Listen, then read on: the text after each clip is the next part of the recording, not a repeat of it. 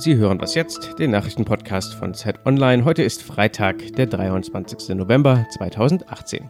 Ich bin Frederik Spohr. Wir sprechen heute über Friedrich Merz Vorstoß, das Grundrecht auf Asyl einzuschränken und über den Absturz des Bitcoins. Zuerst aber kurz die Nachrichten.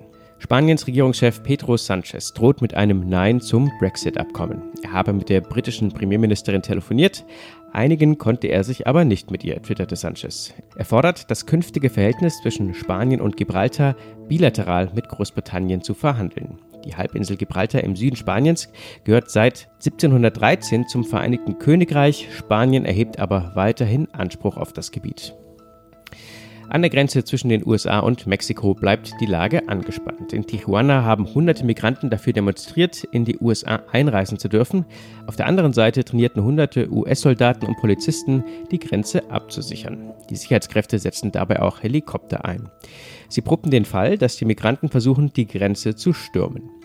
Redaktionsschluss für diesen Podcast ist 5 Uhr.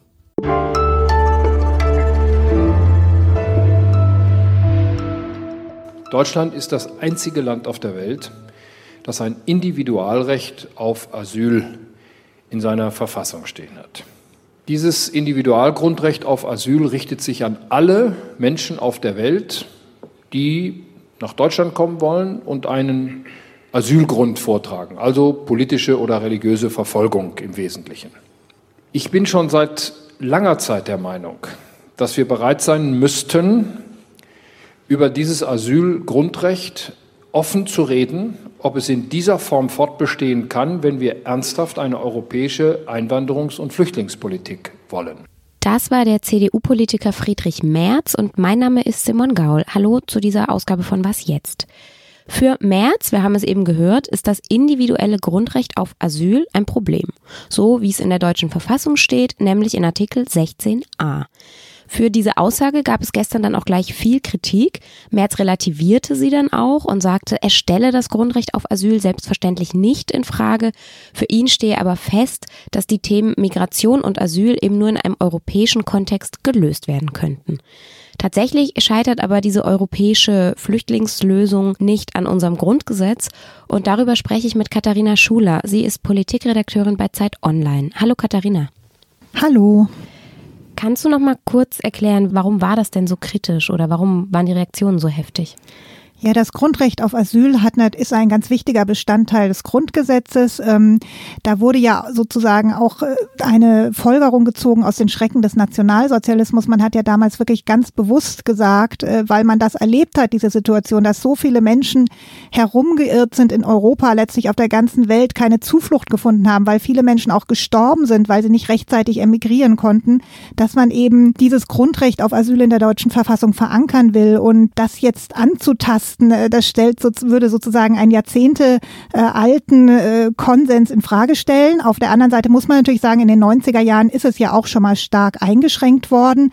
Trotzdem, als wir jetzt die sehr vielen Flüchtlinge hatten, 2015, 16, ist es nie passiert, dass die Parteien jenseits der AfD eine Debatte darüber geführt hätten. Also von Markus Söder bis Katja Kipping galt der Konsens, das Grundrecht auf Asyl wird nicht in Frage gestellt. Wenn Herr Merz das nun tatsächlich hätte tun wollen, wäre das natürlich schon ein Tabubruch gewesen. Deswegen auch dann wahrscheinlich das Zurückrudern, vermute ich jetzt mal.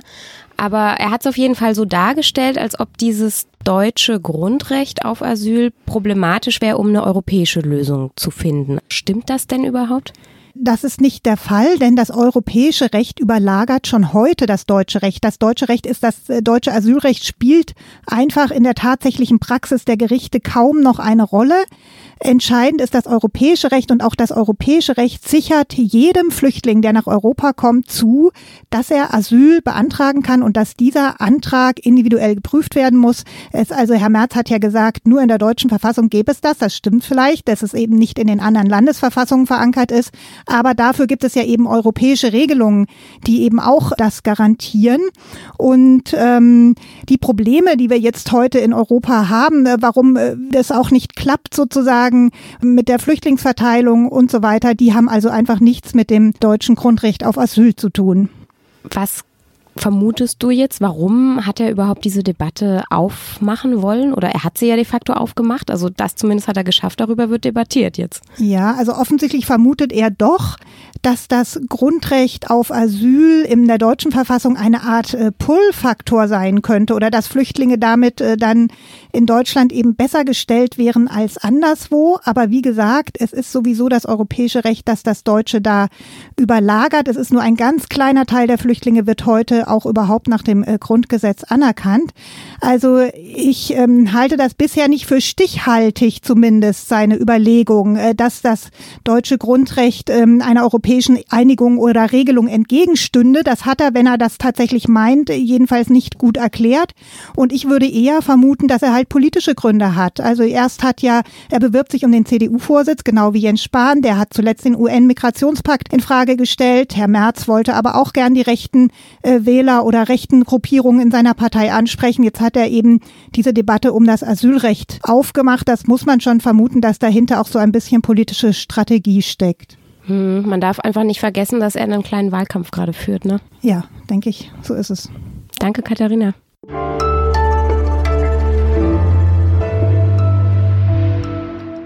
Und sonst so? In einer Kirche in Den Haag findet seit Ende Oktober ein Non-Stop-Gottesdienst statt. Rund um die Uhr, also 24 Stunden am Tag. Das geschieht nicht aus fanatischer Religiosität, sondern um einer Familie zu helfen. Die armenische Familie Tamrasian ist vor neun Jahren in die Niederlande geflohen. Wegen politischer Verfolgung in ihrer Heimat haben sie dort Asyl bekommen. Doch die niederländische Regierung erkannte dieses Asyl wieder ab und im Oktober hätte das Paar mit seinen drei Kindern abgeschoben werden sollen. Die Familie floh in die Kirche und ist dort vorübergehend jetzt in Sicherheit. Denn die Polizei darf einen laufenden Gottesdienst nicht stören. Das hatten auch schon Aktivisten im Hambacher Forst probiert. Sie hatten dort auch überlegt, ob man nicht einen Dauergottesdienst im Wald stattfinden lässt. Aus dieser Aktion ist dann allerdings nichts geworden. In Den Haag könnte es der Familie tatsächlich was bringen, denn die Aktion erreicht natürlich auch die Öffentlichkeit und eine Petition, die die Aufhebung des Abschiebebescheids fordert, hat inzwischen mehr als 240.000 Unterschriften.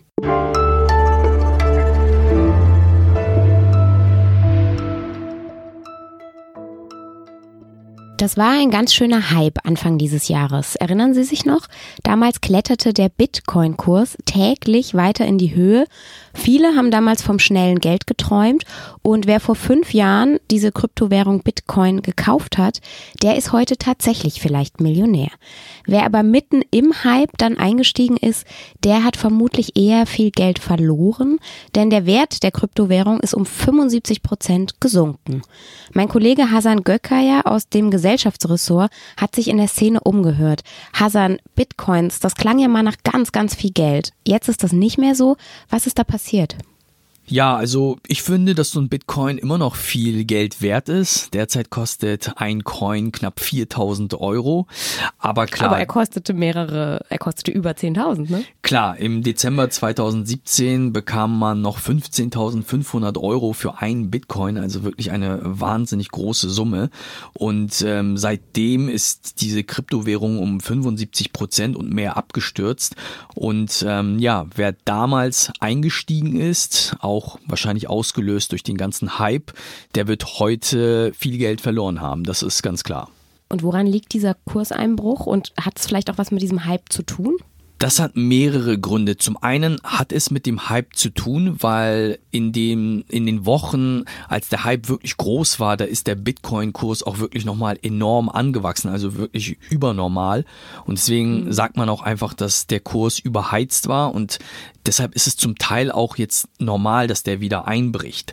Es hat aber auch einen anderen Grund. Man muss schon sagen, dass in den letzten Monaten der Staat hier ähm, ja Kryptowährungen wirklich ins Visier genommen hat und dort eigentlich ähm, Regeln und ähm, Gesetze fordert, wie man das eigentlich eher aus dem Bankwesen kennt. Gerade Kryptobörsen zum Beispiel, wo ja mit Bitcoins gehandelt wird, ähm, für die ist die Arbeit dann so im Alltag dadurch nicht mehr ganz so einfach. Ne? Die müssen plötzlich wissen, wer sind meine Kunden, ähm, wo kommt dieses Geld her. Also eigentlich eher Regeln, die man so aus dem Bankwesen kennt. Und ähm, ja, das scheint dieses Ökosystem in der Kryptobranche doch ähm, stark ausgebremst zu haben. Und was sagen die Leute in der Szene, zu der Entwicklung? Also du hast ja, ich glaube jetzt zweimal warst du jetzt, glaube ich, schon in so einer Berliner Bar, wo sich diese Bitcoin-Szene so trifft, wie so eine Art Stammtisch. Wie ist denn da so die Stimmung? Wie reagieren die? Genau, also in Deutschland gibt es ja Stammtische, da ähm, kann man sich als Bitcoin-Unterstützer, Enthusiast, aber auch als Interessierter, kann man da hingehen und sich mit anderen Leuten unterhalten. In Berlin war ich in der Bar Room 77 und ähm, da muss ich sagen, da ist die Stimmung eigentlich ganz gut. Ähm, das hat aber auch einen Grund, also die Leute dort finden es zum einen schon fast wie ein, ähm, fast wie ein Befreiungsschlag sehen sie das, dass dieser Hype jetzt erstmal vorbei ist, weil die fanden es ja dann doch ziemlich anstrengend, dass da sehr viele Leute hinzugekommen sind, also viele Quereinsteiger, die mhm. eigentlich nie sich vorher mit äh, Bitcoin oder der Technologie dahinter, also der Blockchain, beschäftigt haben. Und die sind dann dahin gekommen, haben irgendwie tausend Fragen gestellt. Deshalb ist die Community da an sich schon ein bisschen froh, dass sie sich ähm, wieder auf die Sache konzentrieren können. Äh, zum anderen hat es aber auch einfach den Grund, in der Community sind eben viele Leute, die schon von Anfang an dabei sind. Also als ein Bitcoin noch 2011 und 12 und 13 noch ähm, wenige Euro nur gekostet hat. Die haben also schon damit viel Geld gemacht.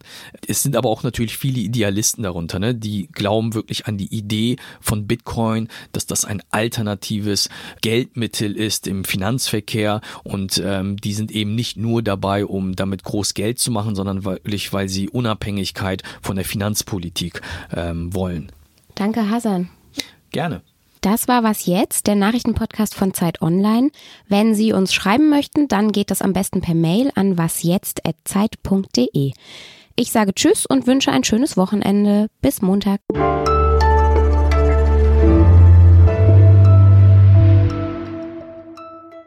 Hast du einen Bitcoin?